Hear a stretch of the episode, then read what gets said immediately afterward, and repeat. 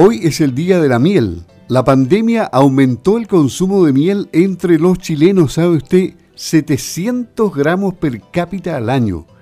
Según datos de la red de tiendas Mundo Rural de INDAP, el producto más vendido en sus locales desde el inicio de la pandemia de COVID-19 ha sido lejos la miel. Esta tendencia fue refrendada por un estudio que realizó en febrero pasado la Federación Red Nacional Apícola, que estableció que el consumo anual per cápita actualmente es de 700 gramos, muy distante de los 98 gramos del 2004, los 220 gramos del 2013 y los 400 gramos del 2018, año del último sondeo.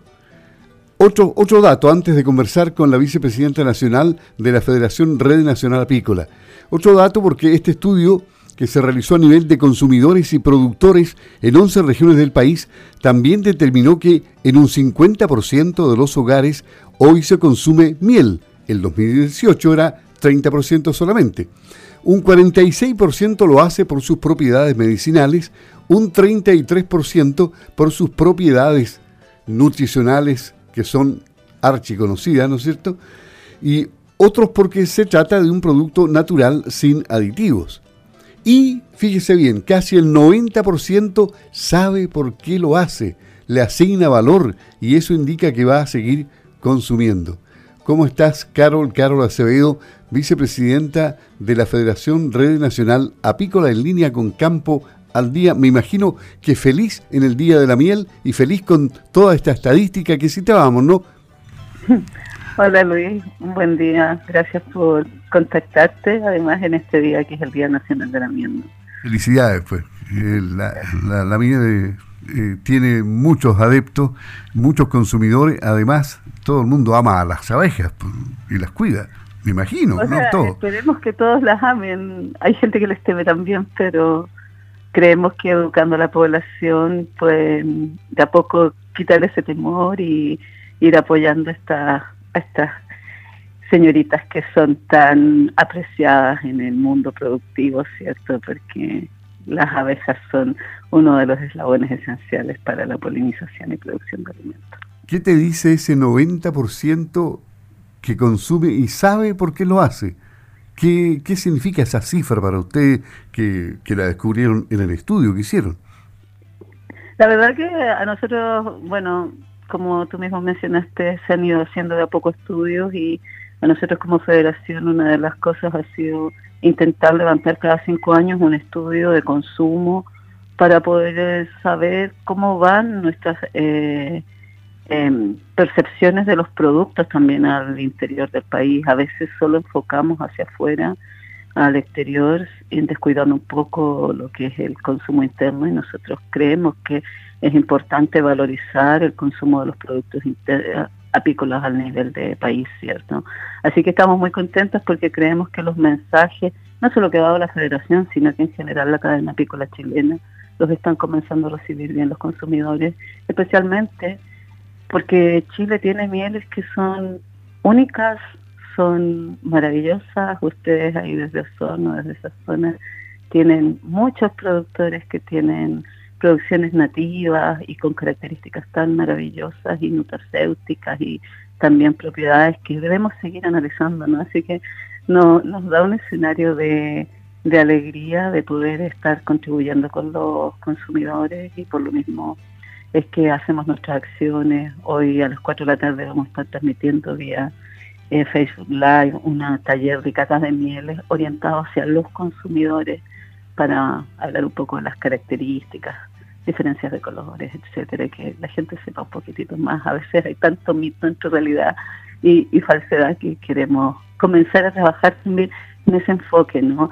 Ya que los consumidores eh, declaran tener nociones de las mieles, también en eso apoyarlos con información para que sus decisiones de compra también sean más oportunas y apropiadas. Así que, feliz. ¿Cómo, ¿Cómo se puede descubrir? Entiendo que hay un método para descubrir cuando la miel es falsa, digamos, derecho, derechamente, es decir, cuando la miel está adulterada, cuando no es miel, cuando tiene gran cantidad de, de una serie de aditivos que no hacen bien además. La verdad que decir que existe una forma eh, casera de establecer exactamente cuál es la miel verdadera y cuál es la miel falsa es un poco difícil. Los que se dedican a alterar mieles también en algún caso han, han especializado su, sus técnicas, ¿no?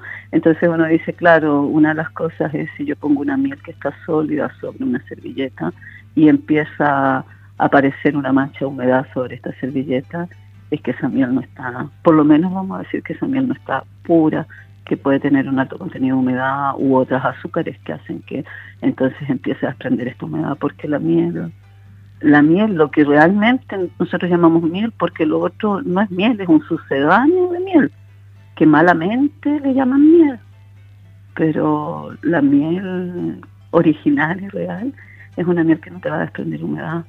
Eh, si está líquida, uno hunde la cuchara en la miel, la levanta y cae un hilo constante de esta miel que está líquida. No puede ser que caiga un hilo y se corte, caiga otro hilo y se corte, porque ahí también podemos tener sospechas de adulteraciones que o es una mezcla de miel con algunos otros azúcares o quizás tampoco puede ser necesariamente miel. Eh, lo digo así porque solo a través de técnicas de laboratorio uno puede dar la certeza absoluta. Ahora, ¿cómo es que los consumidores pueden asegurarse de comprar mieles eh, de verdad, reales y no alteradas? Es acercándose a los productores. a lo largo de todo el país hay productores apícolas, hay organizaciones apícolas que se dedican a promover sus productos. Si empezamos a también conocer estos productores y a comprarle a, los productores locales, también vamos a tener mayor certeza de estar comprando productos de verdad, porque los apicultores queremos nuestros productos y, los respetamos tanto que tampoco vamos a estar adulterándolos. Carol Acevedo, vicepresidenta de la Red Nacional Apícola o Federación de Red Nacional Apícola de, Chile. Eh, ¿Algún saludo para los apicultores de la zona? Son muchos en el país, son muchos también en la región y ustedes tienen, me imagino, buen contacto con, con toda la cadena, ¿no? Así es, mantenemos un muy buen contacto con, con toda la cadena, productores, eh, exportadores, ¿cierto? Los prestadores de servicios. En general mantenemos buenos diálogos y buenas alianzas con la institucionalidad pública, con todos los actores de la cadena. Así que dar un saludo a todos los apicultores y apicultoras de este país que se dedican a esta labor tan noble y que además eh, nos ayudan a preservar la biodiversidad, garantizar que los ecosistemas estén más estables, Nuestras abejas son eh, los monitores de, los espacios, de cómo están. Siempre los agricultores saben cuando un espacio se está alterando porque vemos a nuestras abejas afectándose. Así que un saludo estrecho a todos y todas las mujeres y varones apicultores y apicultoras de este país por esta labor que al final es maravillosa y tan digna. ¿no? Así que, no sé, yo creo que es eso, impulsarlos a que sigan desarrollando esta labor y que ojalá cada día se nos sume más gente joven para garantizar que las abejas sigan eh, cumpliendo sus roles vitales y también acompañándonos en todo esto. Bueno, ha sido un dulce agrado, un dulce agrado a miel, el haber conversado con eh, Carola Acevedo, vicepresidenta de la Federación Red Nacional Apícola. Felicidades en este día. Hasta pronto. Muchas gracias. Hasta pronto.